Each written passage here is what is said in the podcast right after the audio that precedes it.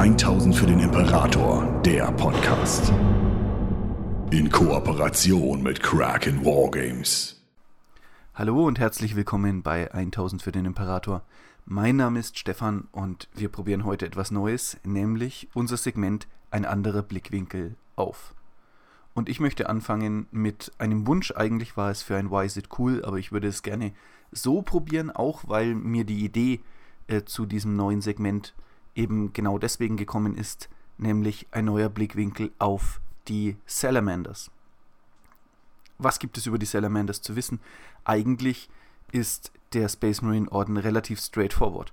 Sie sind Mutanten, sehen äußerlich ganz fürchterlich aus, da die Mutationen und die Umwandlung zum Space Marine nicht nur ihre Haut pechschwarz färbt, sondern sie auch ein drachenähnliches Äußeres bekommen, das äh, dann zusammen macht, dass die Menschen des Imperiums, wenn sie die Gesichter der Salamanders sehen, ähm, sich vor ihnen fürchten, ihre Augen werden blutrot und darüber hinaus folgen sie dem sogenannten Promethean Creed, also dem imperialen Glauben in einer Abwandlung, nämlich der entsprechenden Glaubensvariante ihrer Heimatwelt und diese folgt sozusagen den Lehren des Primarchen. Der sagt, sei selbstständig in all deinen Handlungen und sei bereit, Opfer für andere zu bringen, wenn diese in Not sind, und dann wird die Welt oder das 40k-Universum ein besserer Ort.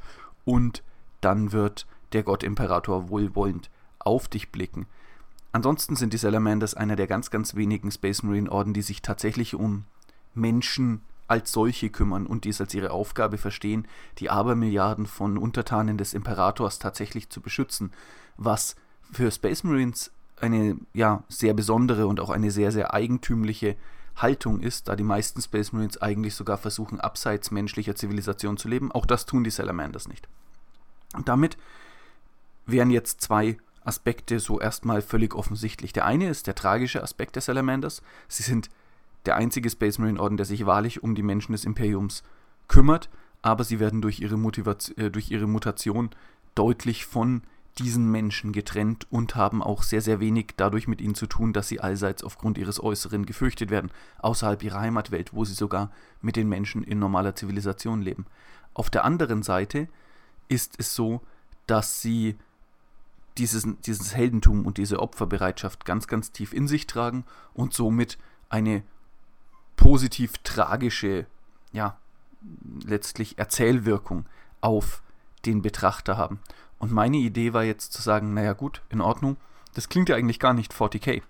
Und einmal drauf zu schauen, was es jetzt eigentlich genau ist, was die Salamanders ausmacht und diesen nach außen hin relativ offensichtlichen Erzähl, ja, diesen Narrativ einmal sozusagen mit dem Hammer zu bearbeiten, ganz äh, wie Vulcan es auch getan hätte, und zu schauen, ob das eigentlich wirklich so ist und was genau äh, da jetzt eigentlich dran ist. Dafür möchte ich gerne mit dem Primark selbst anfangen, der für mich nämlich, und man mag es mir verzeihen, fast schon der nutzloseste aller Primarchen der Space Marines war. Vulkan selbst fällt durch eine Besonderheit auf. Er ist ein sogenanntes Perpetual. Das bedeutet, er kann nicht sterben und egal wie sehr er in seine Atome zerlegt wird oder sonst irgendetwas, sein Körper setzt sich immer wieder zusammen und er erhebt sich immer wieder quasi neu aus der Asche.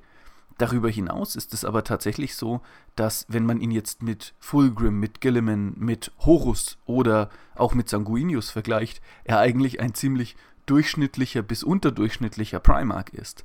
Mm, er hat weder besondere körperliche Fähigkeiten, die ihn von einem anderen ähm, abheben würden, abgesehen von der Tatsache, dass er ein Perpetual ist, noch ist es so, dass er in irgendeiner Art und Weise von seiner Geistesleistung besonders stark oder besonders ähm, herausragend wäre. Und das ist meiner Ansicht nach etwas, gerade wenn man dieses äh, Narrativ des Neids unter den Primarchen bedenkt, das da ganz, ganz stark mit reinspielt. Sicherlich, Vulcan ist sozusagen der Handwerker, der Waffenschmied, aber selbst da gibt es andere Space Marine Primarchen, die ebenfalls in diese Richtung gehen. Wenn ich jetzt gerade einmal in Richtung Fulgrim auf der einen Seite als eine Form von Künstler gehe und auf der anderen Seite auch Perturabo.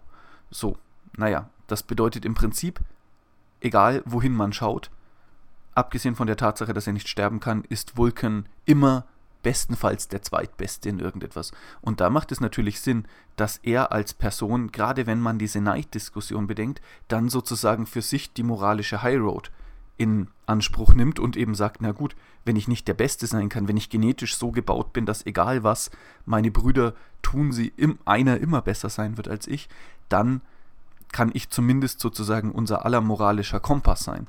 Und selbst da steht er bei den Primarchen seltsam ja, auf einem seltsam verlorenen Posten, weil er im Prinzip etwas als seine Aufgabe annimmt, was überhaupt nicht Aufgabe der Primarchen ist, denn diese sind als Krieger und Generäle erschaffen, um die Ausdehnung des Imperiums voranzutreiben, zumindest während des großen Kreuzzugs. Und das ist nicht, was Fulgrim da, ähm, Entschuldigung, was Vulkan da für sich annimmt, sondern Vulkan sagt, na gut, und ich beschütze jetzt die Menschen, die unter unserer Ausdehnung, unter dem großen Kreuzzug dann zu Untertanen des Imperators werden. Und das ist eigentlich Aufgabe der imperialen Armee, das ist eigentlich Aufgabe Mercadors und der Regenten auf Terra. Das bedeutet, mit dem, was er da tut, begibt er sich gleichzeitig auch noch in eine völlig andere Auftragsdomäne.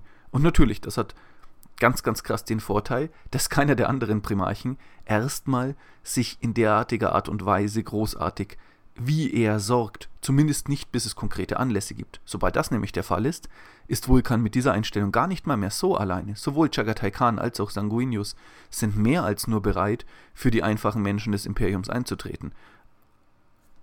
Auch Rogue Dawn, wenn man so will, wobei das eine wesentlich härtere und grausamere Herangehensweise ist, aber es gibt einfach auch die Primarchen, die dann sagen, ja, wir müssen auch die einfachen Menschen des Imperiums beschützen, um den Traum unseres Vaters in irgendeiner Art und Weise wahr werden zu lassen. Und Melkador als Person ist jemand, der fast ausschließlich sein ganzes Leben und Streben dem Bewahren und dem Schutz der Menschheit widmet.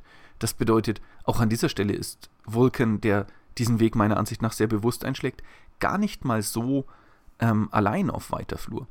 So, das zum einen. Zum anderen habe ich jetzt ganz, ganz viele Eindrücke von Vulcan aus der Buchserie War of the Beast. Um es ganz, ganz kurz zusammenzufassen, ein gigantischer Orc War bedroht Terra. Ähm, die Imperial Fists aktivieren das Last Wall Protocol. Das bedeutet, sie rufen alle Nachfolgeorden Rogel Dawns zusammen und als selbst das scheitert und sie drohen immer wieder im Kampf gegen die Orks zu unterliegen, da machen sie sich auf die Suche nach dem letzten Primarch, von dem man weiß, wo er verblieben ist, nämlich Vulcan. Und Vulcan befindet sich auf einer Hinterwäldlerwelt, die er verteidigt, weil er vor Ewigkeiten einmal versprochen hat, dass er auf sie acht geben wird und hat völlig den Blick für das große Ganze und für alles, was um ihn herum passiert, eigentlich verloren und hält nur noch sein eigenes Ehrenwort. Und das eher so aus einer Art, ja, persönlicher, ja, weil er das gerade für sich so braucht und nicht, dass es wirklich etwas helfen würde. Das der, das Gegenteil ist der Fall. Als der Ork War zu dem Planeten kommt, äh, wird dieser Planet völlig von Orks überrannt und Vulcan kämpft natürlich irgendwie mit seiner halbgottartigen äh, Macht gegen die angreifenden Orks und tötet auch etliche von ihnen, aber den Fall des Planeten kann er nicht verhindern. Und es braucht erst die Imperial Fists, die kommen und sagen, übrigens, das Imperium brennt gerade. Wie wär's, wenn du mal deinen Allerwertesten hier von diesem völlig sinnlosen Ort wegbewegst und uns allen hilfst, ähm, damit irgendwie ja, eine Sinnhaftigkeit da entstehen kann in seinem Handeln. Und selbst dann sagt er, ja, okay, ich bin dabei, ich komme mit, aber ähm, bei dem großen Angriff auf Ulanor und auch die meiste Zeit davor äh, verbringt er die Zeit letztlich nachdenklich und brütend und völlig unsicher in seinen eigenen Handlungen und schiebt ganz, ganz viele der Aufgaben, die er eigentlich übernehmen könnte, an ähm, den Kommandeur der Imperial Fists ab. Und äh, ich glaube, es ist Maximus Thane. Ich bin mir gerade nicht mehr sicher. Es ist auch egal, letztlich, oder zumindest für dieses Video ist es egal. Der Punkt ist, ähm, Vulcan könnte zurückkommen, wird schon gefunden, wird schon aus dem Exil geholt und dann sagt man ihm, jetzt wäre ein wirklich guter Moment, das Imperium zu übernehmen. Du bist das intelligenteste und auf weiter Strecke mächtigste Wesen, das noch existiert. Bitte führ uns zum Ruhm. Und er sagt, so, mh, hm, nee, lass mal gut sein. Ich, denk, ich denke noch eine Runde intensiv und äh, ja, melancholisch nach und ähm, komme dann nur, um irgendwie hier gegen die große Orkbestie zu kämpfen.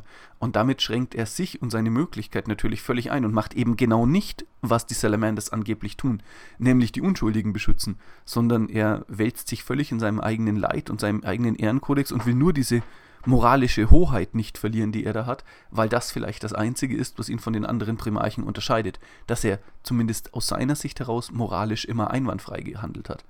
Und darin liegt ein ganz eigenartiger Egoismus, finde ich.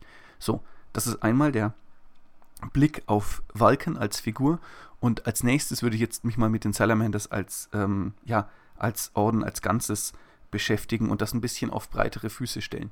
Denn die haben eine, meiner Ansicht nach, sehr, sehr zwiegespaltene ja, Ethik, wenn man so will. Dieses Beschützen, diese Idee, die, die, einz, einf äh, die einfachen Menschen des Imperiums zu bewahren und aufzupassen, dass denen nichts geschieht, ist, finde ich, eine die bei den Salamanders viel, viel besser umgesetzt wird als bei ihrem Primarchen. Ein gutes Beispiel ist das Handeln der Salamanders auf Hell's Reach, als sie nach Armageddon kommen und dort die von Grimaldus gehaltene Stadt sehen und sagen, hm, was du da machst, diesen Angriffskrieg gegen die Orks, das ist ja schön und gut, aber was ist denn, wenn eigentlich keine Menschen mehr übrig sind, die noch hier die Stadt bevölkern könnten? Ähm, wir verteidigen lieber die Menschen und was ihr da mit den Orks macht und euren Black Templar Angriffskrieg, das, das taugt uns nicht, das wollen wir auch gar nicht. Ähm, sondern wir sind Verteidiger und Beschützer der Menschheit. Und darin, finde ich, ist dieser Auftritt der Salamanders deutlich besser gelungen, als es das Zeichnen Vulkans ist. Wenn er denn tatsächlich nicht genau so gedacht ist, ne, als diese eigentlich sehr egoistische Person, ähm, die da ja halt letztlich entsprechend auch hilflos vor ihren eigenen Bedürfnissen ist. Und das haben wir auf der einen Seite. Auf der anderen Seite ist da aber diese ganz, ganz starke Zuwendung zum Feuer, die meiner Ansicht nach als Aspekt in ihnen drin steckt.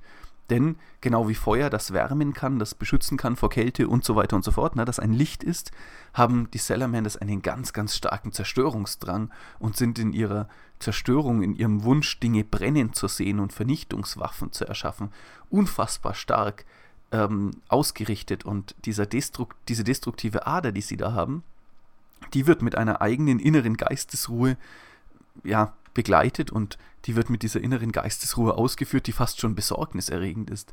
Immer dann, wenn ich von Salamanders lese, dann sind die von so einem tiefen inneren Frieden umgeben, während sie ihre komplette Umgebung in Chaos und Vernichtung stürzen und äh, ja letztlich auf breitester Front Krieg gegen die Feinde der Menschheit auf grausamste Art und Weise führen und gleichzeitig aber völlig im Reinen mit sich und der Welt sind. Und das ist natürlich etwas, was man in ganz, ganz wenigen anderen Space Marine Legionen hat.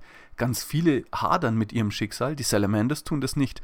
Und das wäre jetzt auch wieder der Punkt, wo ich fast schon sagen würde, sie haben zwar einen besseren Weg gefunden, damit umzugehen, aber diese Nähe zu den einfachen Menschen des Imperiums folgt natürlich auch einem Selbstzweck wo alle anderen Space Marine Legionen sich von den Menschen ihrer Heimatwelt isolieren, ist es bei den Salamanders so, dass sie teilweise in diese tribalen Strukturen, die da vorherrschen, mit vollständig eingebunden sind, teilweise Vorsteher einer kleinen Clansgesellschaft sind oder sogar in diesen Stämmen noch Familien unterhalten und dergleichen mehr. Und das macht natürlich ganz, ganz stark, dass sie deutlicher wissen, wofür sie eigentlich kämpfen und vor allem auch eine ganz, ganz andere Perspektive haben auf die Dinge, die da sind. Auf der anderen Seite ist dann natürlich aber auch ein sehr, sehr weites Abschweifen von dem, was der Imperator für die Space Marines vorgesehen hat da.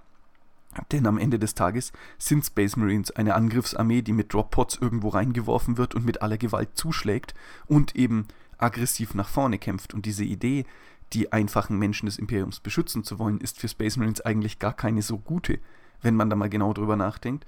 Ähm, Im Falle dieses, dieser Hell's Reach-Szene ähm, verhindert das Verhalten der Salamanders nämlich tatsächlich, dass man einen Orc Warboss ausschaltet und diesen Kampf direkt gewinnt und zwingt den Space Marines vor Ort eine zweite, dritte, vierte und fünfte Welle ähm, des Feindes auf.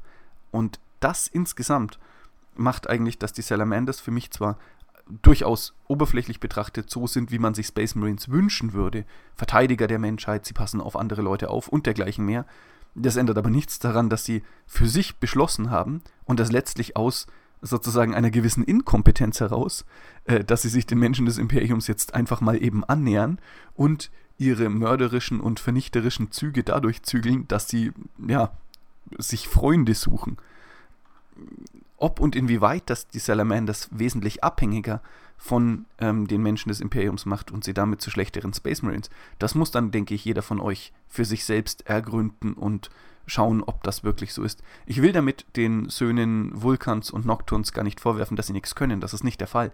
Ich sage nur, insgesamt ist es so, dass die Salamanders mh, hm, sich erstaunlich wenig auf ihre Stärken konzentrieren in der Kriegsführung und jetzt auch jenseits der Tatsache, dass sie halt wirklich gut mit Feuer können und ganz, ganz toll Gegenstände herstellen, ähm, mir jetzt völlig unklar wäre, wie die Salamanders eigentlich so sich selbst innerhalb der Kriege des 41. Jahrtausends sehen. Ja, wir haben bei den Ultramarines die unfassbar guten Strategen, wir haben bei den Black Templar, Blood Angels und Space Wolves eben nahkampforientierte Armeen und dergleichen mehr. Und für die Salamanders gibt es eigentlich da gar keine so klare Linie, sondern ihre klare Linie ist, sie sind halt nett.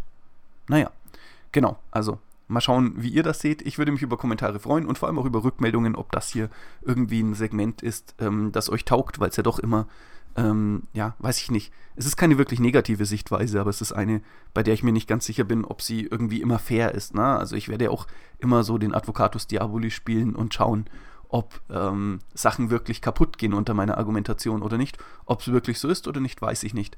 Ähm, und am Ende habe ich auch nichts gegen die Salamanders. Das Gegenteil ist der Fall. Ich mag die eigentlich sehr gerne. Ich wünsche euch noch einen schönen Tag und ähm, ein paar ruhige und ja, ich weiß es nicht, trotzdem irgendwie geschäftige Tage, irgendwas dazwischen. Bleibt gesund. Bis dann. 1000 für den Imperator, der Podcast. Besucht uns auf YouTube für die neuesten Beiträge, Videos und Battle Reports. 1000 für den Imperator ist ein inoffizielles Fanprojekt und wird in keiner Weise von Games Workshop unterstützt.